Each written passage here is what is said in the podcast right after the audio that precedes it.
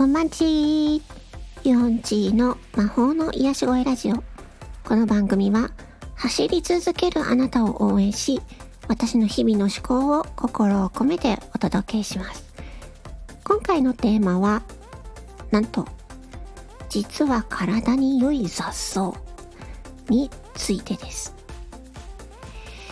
えっ、ー、と、皆さんは、えー、まあ、雑草っていうとね、あのまあ、雑な草って書くけれども、ね、なんかこう、嫌なもの、嫌な草みたいなイメージがあると思うんですけども、杉菜って聞いたことありますか？まあ、一般的にはこの杉菜っていう草は雑草の中に入るようなんですけれども、これは一見ね、ただの雑草に見えるかもしれないけれど、実はとても体にいいってことは知ってますか？歴史的にもこの多くの文献でその薬効が語られているそうです。ね。どこにでも見る杉菜なんですけれども、まあ、現代の人たちには、まあ、雑草ということでねまあそういう分類の中に入ってしまうわけです。え杉菜はその見た目からは想像できないほど多くの栄養素と薬効成分を持っています。例えばカルシウムや鉄分さらには抗酸化成分も含まれていると。でねあの最近ねまあ肉とか魚とか食べられなくなるとかなんか食べ物が食べなんかこうで食べられなくなったらどうしようって話をが出た時に私がね草を食べればいいいいじゃないって言ったんですよね。え草草？草食べるの？みたいな。これでも本当に私は本当に思っていて肉も肉お肉が食べれなくなったら草は食べればいいと思うんですよ。野菜が買えなくなったらその辺に生えてる杉菜とかねあとはよもぎとかね。でいろんな草が実は食べれるんですよね。よもぎなんてそうですよね。よ私小学校の時にあのよもぎをねみんなで積んででよもぎ団子を作りました。作って食べました。美味しかったです。そんな感じです。杉菜もその一種なんですよね。で私は杉菜はえっととりあえずどんなもんかなと思ってお店で杉菜杉菜茶っていうのがあったので飲んでみましたまあねちょっと私の好みとしてはうーんという感じだったので あのまあでもね毒ダミとかもあるしね毒ダミもいいですよね。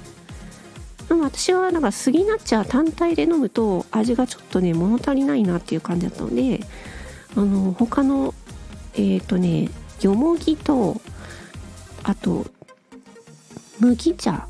まあ麦茶をメインにしてあとはまあよもぎとか。ちょっとよもぎと麦茶とか入れると色的にね真っ黒になっちゃうんで見た目がよろしくないんですけど。麦茶入れると麦茶をメインででそこに杉菜の葉っぱとかも一緒に入れるんですよね。うん。葉っぱっていうかまあ杉菜茶。うん。なんか普通に美味しいお茶になりますので。でそれでねあのー、まあお家の近所とか普通に杉菜今生えてますし、うん、だからあのまあもしねもしまあその草に興味が出てきたら 草に興味が出てきたらあの杉菜とかいろいろね実は食べれる草っていうのがあるのでいなんかもしお子さんがいる方とかいたらねあのまあちょっと今は季節じゃないですけどよもぎとかね。うん。いやいいと思います。ただ一つ気をつけてほしいことがあります。あの農薬がかかっていないような自然のところで取ってください。ね。農薬かかってる草を食べたら意味ないですのでせっかくせっかくの せっかくの健康にいい草が意味なくなっちゃうのでそこだけ気をつけてください。ということでねこれからの季節ちょっと涼しくなってきたのでお散歩しながらねうん杉菜を見つけたらちょっと摘んでみるとかいかがでしょうか。ということで今回はちょっと長くなっちゃいましたけど体に良い雑草についてお話ししました。それではまた、えー、次回のエピソードでお会いしましょう。バイバイチー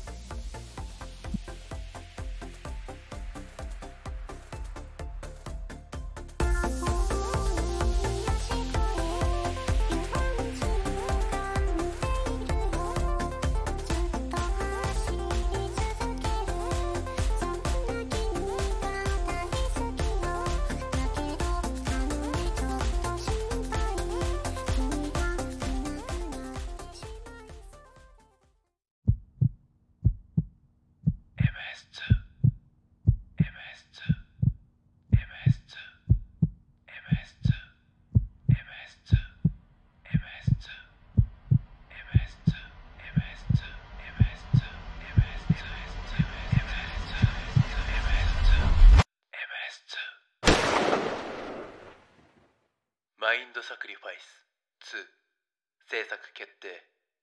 心に潜む。闇に打ち勝て。